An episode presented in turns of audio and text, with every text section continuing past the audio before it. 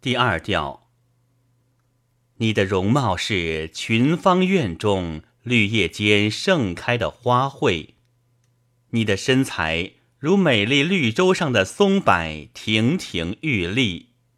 在你太阳式的容貌前，人人变成飞旋的微粒。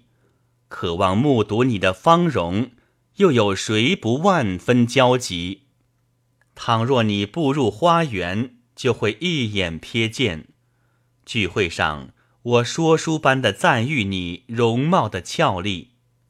夜莺既能以令人欢悦的莺鸣在鸟中称王，我自己为何就？不能做世人的皇帝，世上的喧嚣，人间的摇啄，无处不在嫉妒，使麦西狐狸避开尘世，消失于人们眼际。